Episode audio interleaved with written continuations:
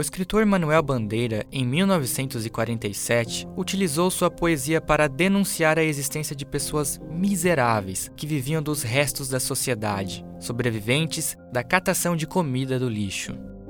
Vi ontem um bicho, na imundície do pátio, catando comida entre os detritos. Quando achava alguma coisa, não examinava nem cheirava. Engolia com voracidade. O bicho não era um cão, não era um gato, nem era um rato. O bicho, meu Deus, era um homem.